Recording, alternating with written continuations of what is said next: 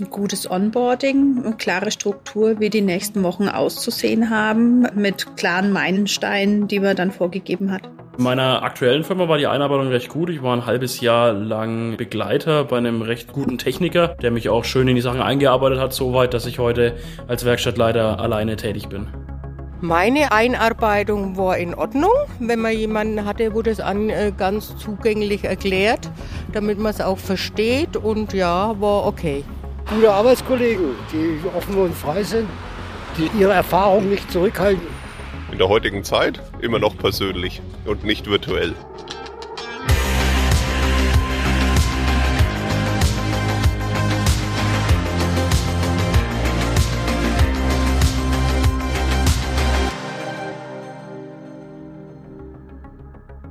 So persönlich sind wir ja schon mal, ne? Ja, auf jeden Fall. Vor Ort. Sind also wir auch. Vor Ort sagt man ja eigentlich nur im Bergbau, aber das ist was anderes. Können wir? Was können? Ablegen. Du meinst loslegen? Nee, ich meine ablegen. Wir sind ja heute an Bord und der Datev Podcast legt den Kürzer ab. Okay, warte. Ich liebe dieses Bild. Wunderbar. Dann direkt noch ein kurzer Check aus dem Maschinenraum. Herr Bauer? Beide Maschinen voraus. Tja, da fühlt man sich doch gleich, als würde man on Bord eines Kreuzfahrtschiffes gehen. Wobei, das ist ja eigentlich nicht mehr zeitgemäß mit dem Kreuzfahrtschiff. Ne? Das ist ja eher so 80er, so rein klimatechnisch. Ja, das ist ja nur in unserer Vorstellung so. Und es geht ja ums Wohlfühlen. Und sagen wir mal ehrlich, das ist ja die Hauptsache, wenn man irgendwo an Bord kommt. Also, dass man sich wohlfühlt, meine ja, ich. es sollte schon so sein. Bei Fragen wenden Sie sich gerne an unser freundliches Servicepersonal, Ihre Mentoren oder Ihre Führungskraft. Herzlich willkommen auf einer emotionalen Reise Und wo geht's hin? In ein dauerhaft gutes Beschäftigungsverhältnis. Da kann man ja vieles falsch machen, aber damit das nicht passiert, reden wir heute über Onboarding von Mitarbeitern mehr als Checklisten. Gute Reise. Steuern mit Recht. Der DATEV Podcast. Mit Konstanze Elter und Carsten Fleckenstein. Aber nochmal kurz zu den 80ern. Ne? Genauso wenig wie Klimaschutz war Onboarding da ja ein Thema. Also die Leute haben sich einfach beworben auf eine neue Stelle, haben dann im besten Fall ein Vorstellungsgespräch gehabt und wenn es positiv gelaufen ist, haben sie dann da irgendwann angefangen, wurden eingearbeitet und fertig war die Laube. Gebe ich dir recht, heute sieht das aber ganz anders aus. Onboarding ist ein wichtiger Teil im Personalmanagement geworden und längst mehr als einfach nur ein erstes Einarbeiten im Unternehmen. Und das ist auch wichtig, weil ein guter Start auf der Arbeit ist in Zeiten des Fachkräftemangels zentral. Nicht nur zentral, es ist bitter notwendig, wenn man sich so manche Studie anschaut. Rund die Hälfte aller antretenden Mitarbeiter sind demnach Wackelkandidaten. Zehn Prozent erscheinen gar nicht zum neuen Job oder schmeißen hin, bevor sie überhaupt angefangen haben. Und ein gutes Fünftel kündigt schon in den ersten Tagen und 16 Prozent haben zumindest an diese Kündigung gedacht. Der Grund ist hier, Versprechen und Realität passen da nicht zusammen. Und das trifft dann auf beide Seiten zu? Ja, in der Tat, mehr als die Hälfte der Neueingestellten kam mit falschen Vorstellungen. Und häufig passt das Team nicht oder es gibt Schwierigkeiten mit der Führungskraft. Und das zeigen auch andere Untersuchungen. Da werden Führungskräfte durchaus mal als unsympathisch bewertet oder der Plan bei der Einarbeitung fehlt oder es ist ganz generell ein zu großer Unterschied zwischen den Versprechungen, die im Bewerbungsprozess gemacht wurden und der anschließenden Jobrealität. Und das sind laut dieser Studie dann 71 Prozent gewesen, was definitiv zu viel ist. Dann war nämlich der ganze Aufwand für alle Parteien umsonst. Und gutes Onboarding kann dafür sorgen, dass es zu diesem Problem gar nicht erst kommt. Das bedeutet natürlich Aufwand, das ist betreuungsintensiv und es kostet vor allem Zeit. Ja, aber es ist dennoch eine sinnvolle Investition. Wenn es denn gut gemacht ist, dann hat man jemanden an Bord geholt, der gute Ergebnisse liefert, der sich auch noch wohlfühlt und ins Team passt oder eben in das Unternehmen beziehungsweise in die Kanzlei. Und darüber haben wir auch mit David Scherf gesprochen. Er ist Personalmanager bei der HMK in Köln und Onboarding-Experte und er sagt, Onboarding ist die komplette emotionale Reise eines Bewerbers, bis er dann neuer Kollege, neue Kollegin wird und die Probezeit beendet. Und da gibt's verschiedenste Phasen. Es gibt eine Phase in dem Moment, wo sich der Bewerber, die Bewerberin dafür entscheidet, die Bewerbungsunterlagen auf den Weg zu geben.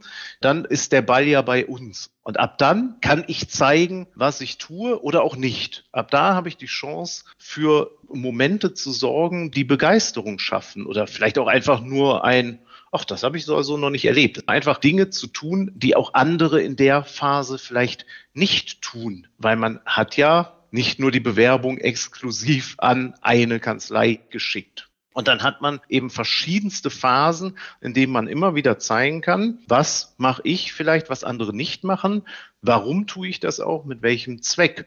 Und das ist ja etwas, was dann eben dazu führt, dass der Wunsch auch da ist, nicht nur an Bord zu gehen, sondern auch an Bord zu bleiben. Allerdings, um nochmal die Studien zu bemühen, viele Unternehmen haben überhaupt kein Budget fürs Onboarding und das wiederum lässt vermuten, dass nicht ganz klar ist, worum es beim Onboarding überhaupt geht. Und deswegen klären wir doch erstmal ein paar Begriffe.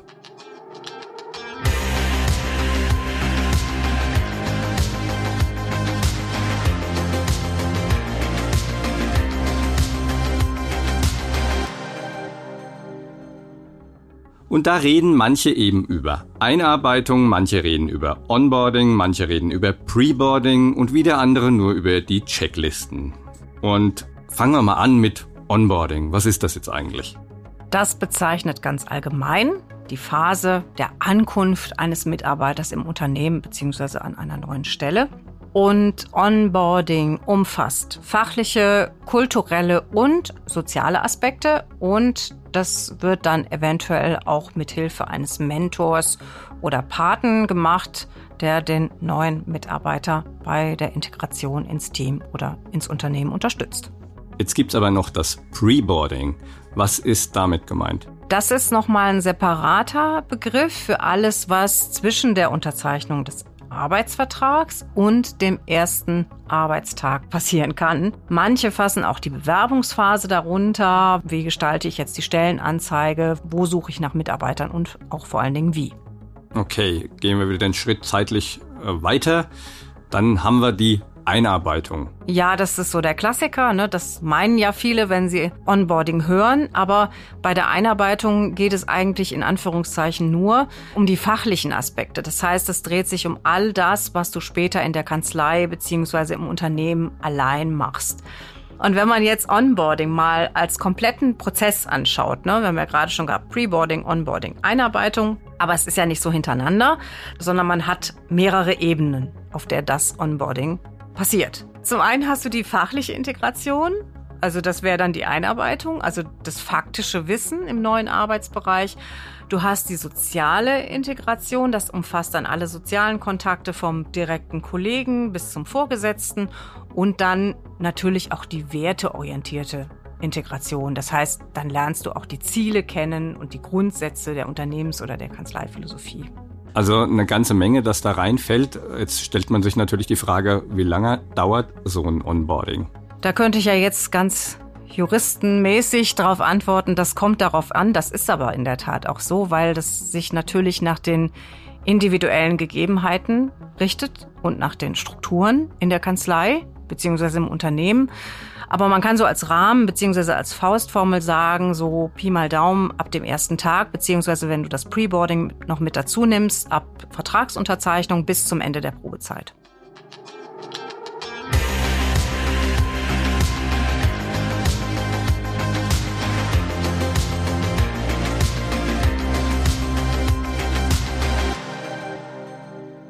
Wie DATEV-Referent David Scherf schon sagt, kann man das Ganze in mehrere Phasen etablieren. Die erste Phase bietet Orientierung. Das sind klassisch die ersten 100 Tage. Da geht es da um Rollen, um Aufgaben im Team, um das Team selbst und die Arbeitsabläufe werden gelernt. Die zweite Phase ist dann die Integration. Der Mitarbeiter übernimmt zunehmend eigeninitiativ weitere Aufgaben die TLI Steuerberatungsgesellschaft orientiert sich an genau solchen Onboarding-Prinzipien. Christian Dobner ist Managing Partner der Kanzlei und erzählt, dass die Auslastung Stück für Stück gesteigert wird.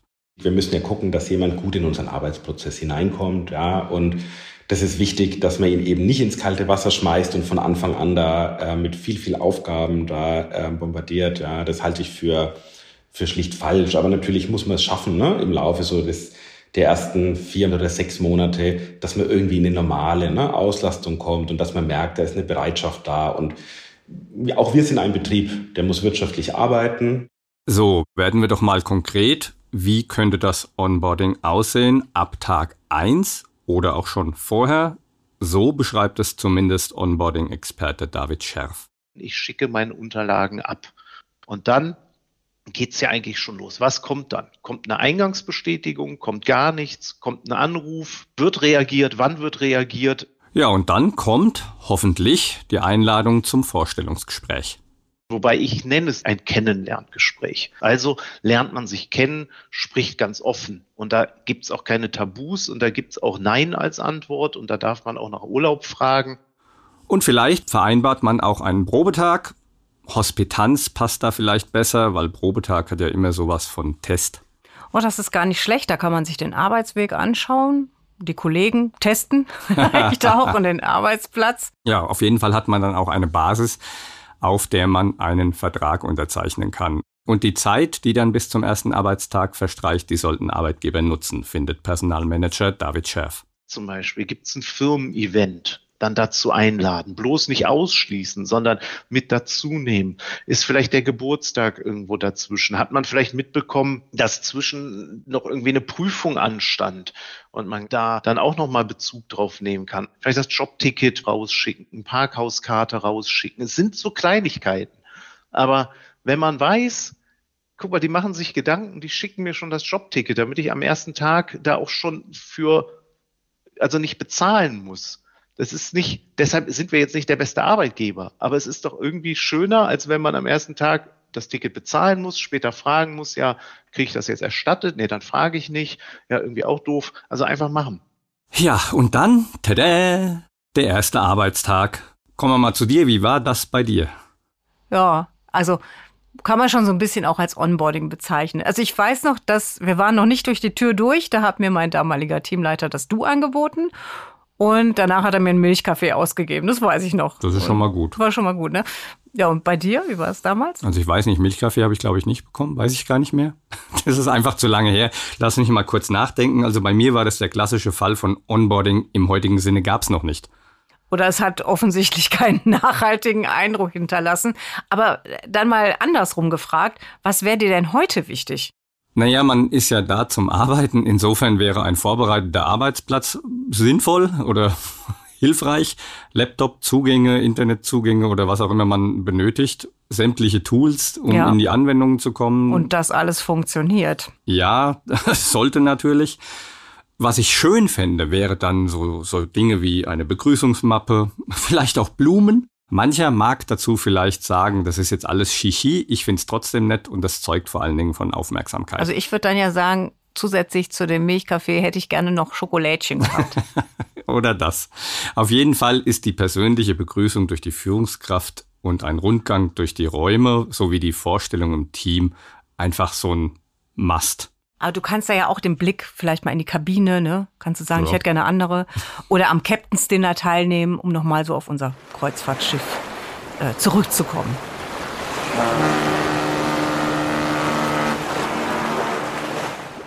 Und für die erste Zeit gibt's dann ein Eventprogramm, äh, ja. Ablaufplan und das nicht nur für den ersten Arbeitstag, sondern auch für die Wochen danach.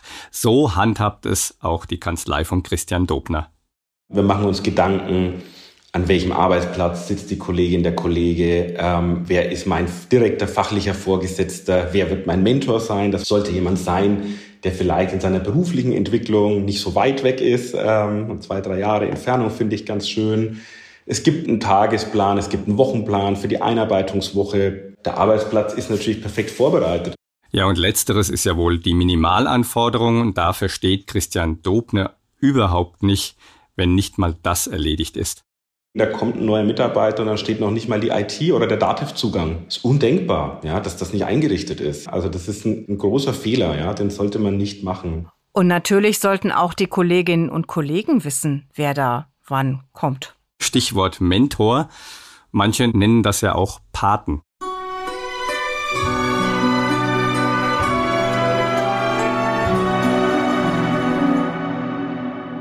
Der musste jetzt sein, oder? Ja, auf jeden Fall. aber den hatte ich auch. Also nicht so einen Paten, aber so eine Art Starthelfer in die neue Tätigkeit. Den konnte ich alles fragen. Der übernahm die technische Einarbeitung, der war sozialer Kümmerer und ähm, organisiert die Integration ins Team.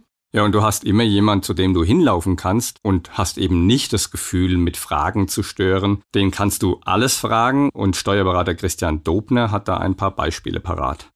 Off the records, Do's and Don'ts der Kanzlei, der einem fachlich hilft, ohne dass man immer zum fachlich vorgesetzten Steuerberater gehen muss. Am Ende des Tages ist es halt eine Vertrauensperson für neue Kolleginnen, für neue Kollegen, die man alles fragen kann, auch was wirklich abseits ist. Ja, was hat der Chef für Besonderheiten? Ja, oder was hat der fachlich vorgesetzte Steuerberater für Besonderheiten? Wie, wann spreche ich den am besten an? Äh, kann ich da immer einfach reinlaufen? Einfach kanzleiinterner und eine Vertrauensperson, der nicht alles gleich weitergibt.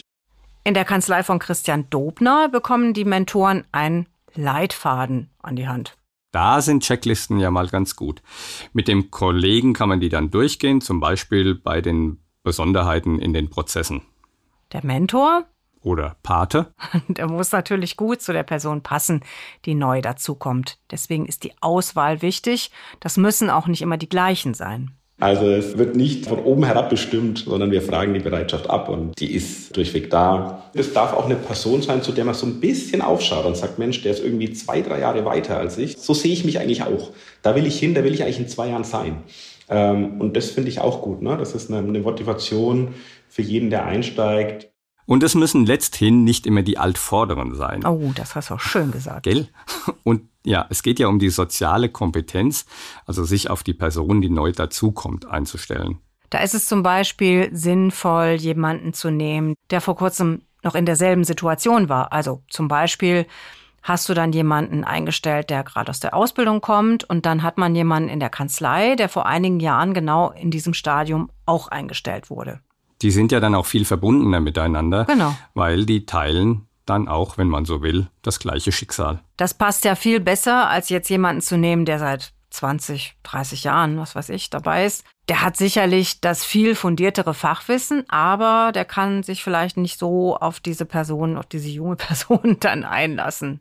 Nicht nur der Mentor unterstützt, sondern auch das Feedback. Das ist ja auch nicht ganz unwichtig. Ja, wobei das ist auch so ein Buzzword. Ne? Das ja, aber auch wenn es ein Buzzword ist, es sollte schon in regelmäßigen Abständen während des Onboardings stattfinden. Zum Beispiel das erste Gespräch schon nach zwei Wochen, dann nach einem Monat, dann nach drei Monaten und am Ende des Onboarding-Prozesses. Bin ich dann gut integriert, habe ich mir das alles so vorgestellt, dann war das Onboarding auch erfolgreich. Wobei ich mich ja immer frage, ob bei solchen Feedback-Gesprächen auch die Wahrheit gesprochen wird hm. oder ob man da nicht was sagt, was man denkt, was sie so hören wollen, weil man vielleicht die Stelle ja auch haben will oder meint, das ist eine tolle Kanzlei. Ich glaube, das ist keine einfache Aufgabe für den Personalmanager, das zu erkennen und das räumt auch David Schärf ein. Ich sag mal so, wenn die Antwort kommt, alles gut, dann ist bei mir schon mal alles nicht gut da möchte ich doch mal ein bisschen konkreter werden. Und dann stelle ich halt auch konkrete Fragen. Dann frage ich bei jemandem, der jeden Morgen wie ich 50 Kilometer Anreise hat, halt mal nach dem Arbeitsweg. Und dann frage ich mal, macht das denn wirklich Spaß mit dem Stau? Und dann geht man halt mal so ein bisschen in die Details. Und vielleicht hat man auch schon mal was gehört. Auch der Mentor lässt ja vielleicht mal was fallen und sagt, Person XY kommt hier morgens immer total gestresst, ist vielleicht nicht so gut mit dem Arbeitsweg. Ist jetzt nur ein Beispiel. Aber ich sage mal so, man hat ja schon ein paar Punkte, wo man vielleicht mal nachhaken kann. Aber das ist jetzt auch keine Checkliste. Das ist einfach was, wo man im Gespräch gucken kann, welches Gefühl hat man vorher oder welches ergibt sich da gerade. Und in der Tat, beim Onboarding kann ja auch so einiges schieflaufen. Durchaus. Ja, und äh, was da nicht passieren sollte und was ihr besser machen könnt, das haben wir euch zusammengefasst in unserer Faktenbox.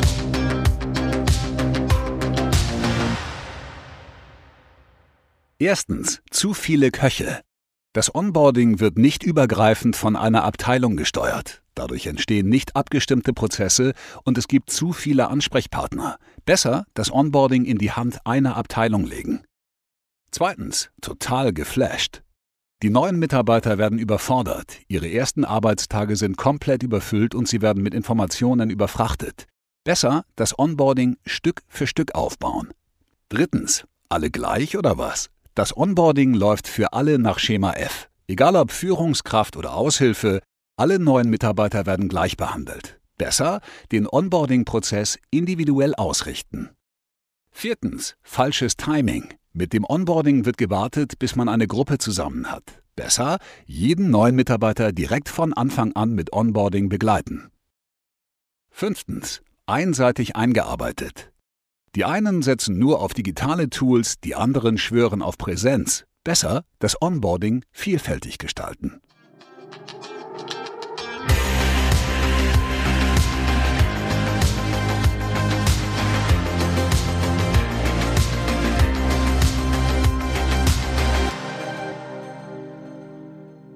Worüber wir auch noch reden müssen, ist das digitale Onboarding. Stimmt. Also für Onboarding gibt es ja auch Software. Also das ist dann eher so ein zusätzliches Tool, zum Beispiel um Zugänge oder Materialien zu verwalten oder so digitale Roadmaps für neue Mitarbeiter. Das ist ja dann ganz sinnvoll, wenn eine Kanzlei mehrere Standorte hat. Und dann muss der neue Mitarbeiter vielleicht teilweise remote ongeboardet werden. Ist das die richtige Grammatik? Ja, ich weiß nicht. Wir lassen das mal so stehen. Okay, dann ist es natürlich ganz essentiell, den Mitarbeiter rechtzeitig mit Laptop und Standardprogrammen zu versorgen und natürlich den wichtigsten Kontakten, damit das auch funzt.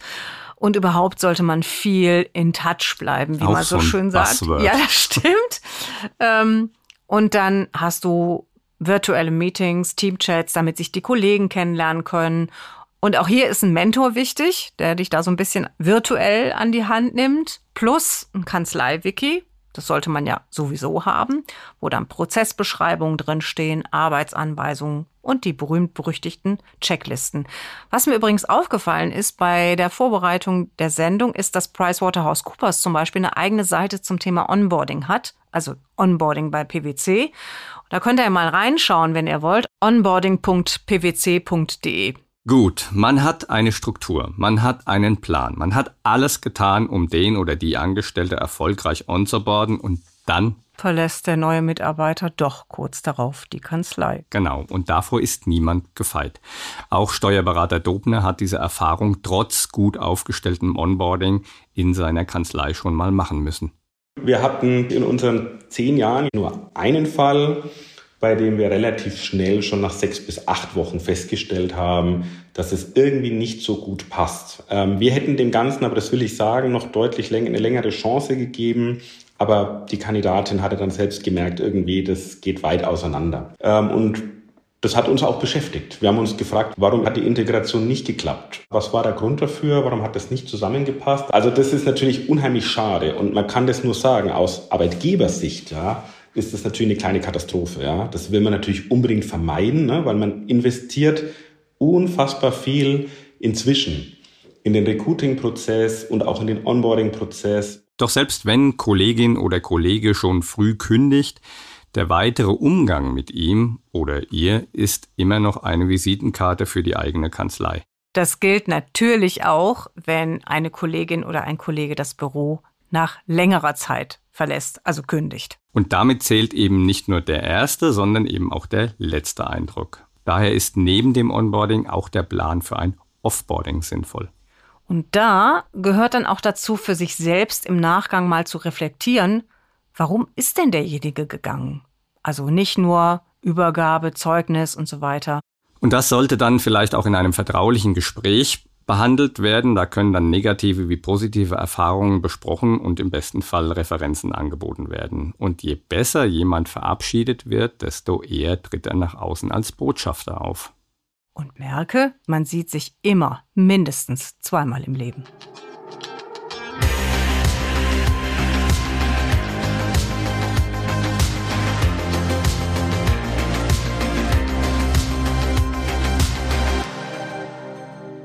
Nun, irgendwann ist das Onboarding zu Ende. Meistens endet es mit der Probezeit, dann aber ist die Einarbeitung noch nicht vorbei. Fachlich kann das auch noch mal ein ganzes Jahr weitergehen oder wie lange eben diese Reise dauert. Je nachdem, was man so gebucht hat an Trip, ne?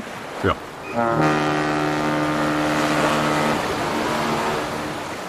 Damit es für eure neuen Mitarbeiter eine tolle Reise wird, denkt an die verschiedenen Phasen des Onboardings. Erstens, gut vorbereitet für den neuen Kollegen. Haltet den Kontakt schon vorab. Welche wichtigen Informationen könnte der Neuzugang gebrauchen? Fragt nach, ob es noch Themen gibt, die er oder sie gern schon vorab geklärt hätte und sorgt dafür, dass der Arbeitsplatz mit allen notwendigen Tools und Berechtigungen vorbereitet ist. Zweitens. Gut aufgenommen ins Team. Wenn ihr ein größeres Fest mit dem Büroteam plant, zum Beispiel das alljährliche Sommerfest, dann ladet doch den künftigen Kollegen ein und dran denken, vorab die anderen über den Gast informieren, damit er nicht alleine am Buffet stehen muss. Drittens, gut orientiert in der Kanzlei. Das gilt ab dem ersten Arbeitstag und sollte Schritt für Schritt vor sich gehen. Der Mitarbeiter sollte Menschen, Tätigkeiten, Abläufe und die Organisation der Kanzlei kennenlernen, vielleicht mit Unterstützung eines Mentors. Viertens. Gut integriert im Team. Wer sich wohlfühlt, bleibt. Heißt, die Neuen sollten immer mehr in die Kanzlei integriert werden und bei vielen Gelegenheiten selbst die Initiative übernehmen. Unterstützen können während dieser Zeit Informationstage, Workshops und natürlich die regelmäßigen Feedbackgespräche.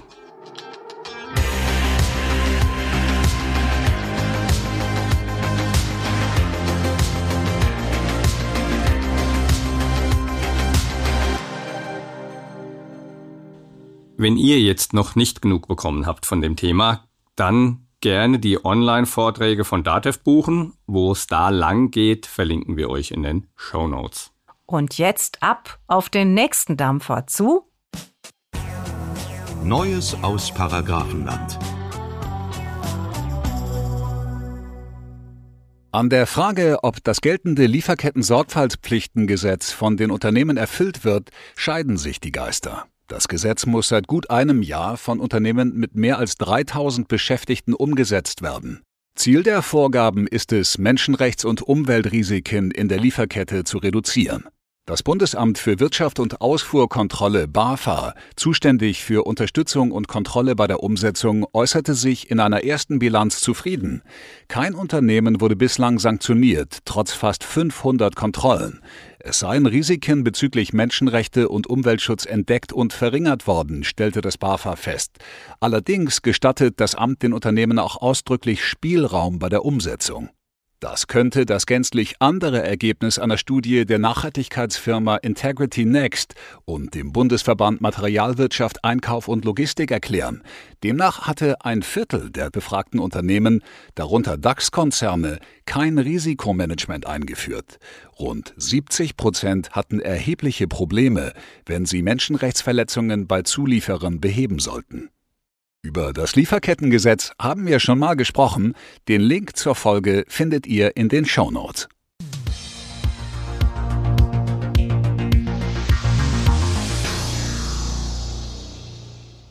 Bei manchen Mandatsübernahmen kann es für Wirtschaftsprüfer künftig unangenehm werden. Seit Januar ist das Gesetz zur Förderung geordneter Kreditzweitmärkte in Kraft.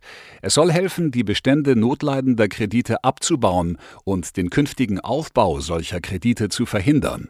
Das Gesetz enthält für Wirtschaftsprüfer zwei zentrale Änderungen. Zum einen darf die BaFin künftig öffentlich bekannt machen, wenn sie einen Wirtschaftsprüfer ablehnt.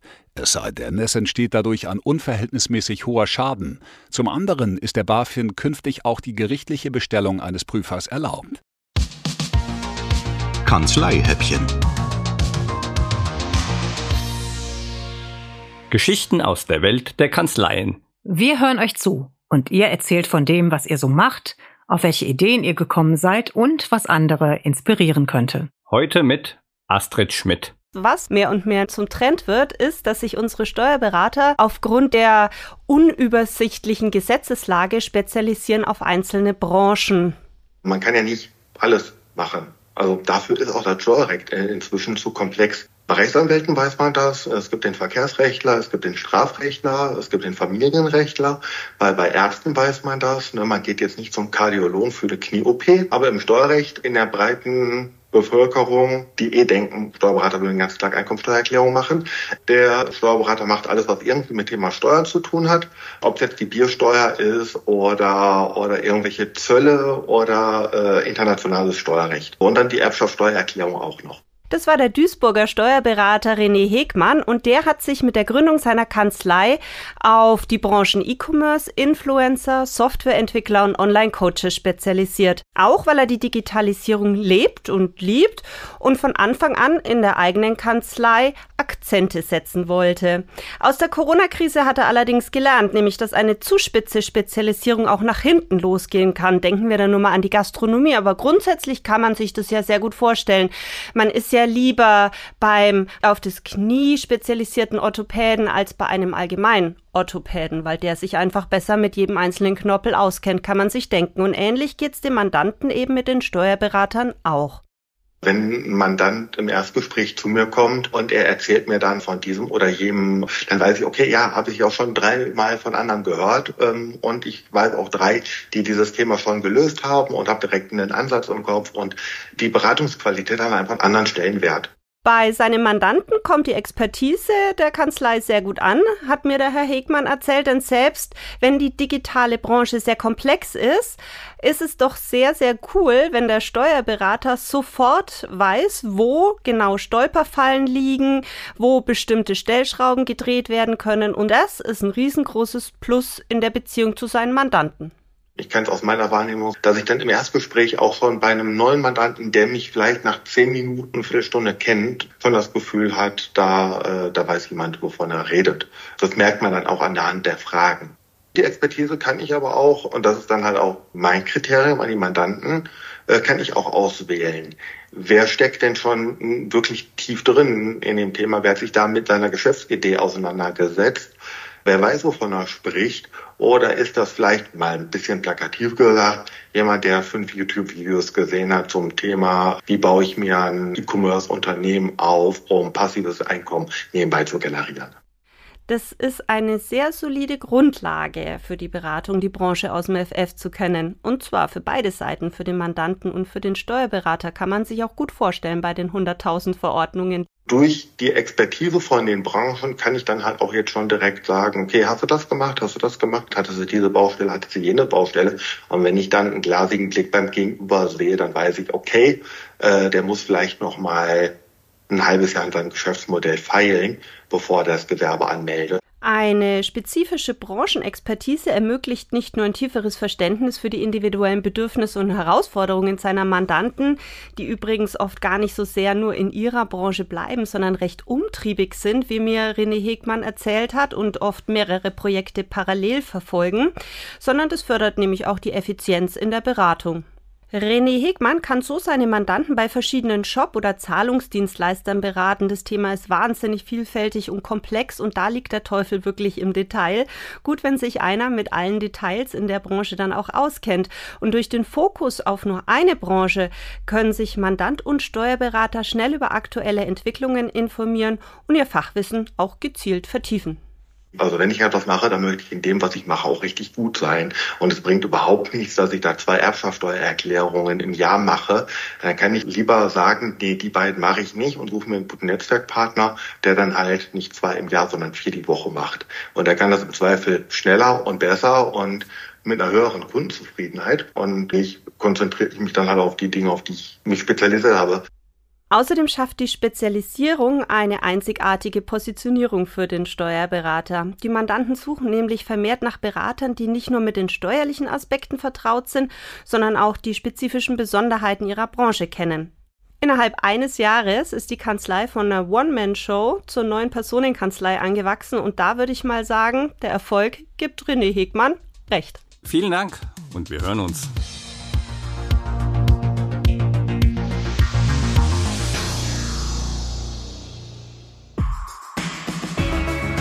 Und nächste Woche das Interview. Einarbeitung ist auf gar keinen Fall bäh. Also die ist äh, genauso wichtig, nur eben erst an einem anderen Punkt. Aber dann ist natürlich klar, erster Arbeitstag, dann kommen ganz andere Dinge. Da kann man vorher diese emotionale Reise noch so schön aufgebaut haben und die Vorfreude ist da und man hat alles wunderbar gemacht. Und dann kommt der erste Arbeitstag und der Arbeitsplatz ist nicht eingerichtet. Also dann sind wir bei Emotionen, die wir nicht haben wollen, weil dann kommt zum ersten Mal Enttäuschung. Wir holen David Scherf ins Boot, Personalmanager bei HMK Köln, DATEV-Referent und Fachautor für Onboarding. Und mit ihm schnacken wir über Kanzleien als Kreuzfahrtschiff, das Abarbeiten von Checklisten und Pizza beim Onboarding.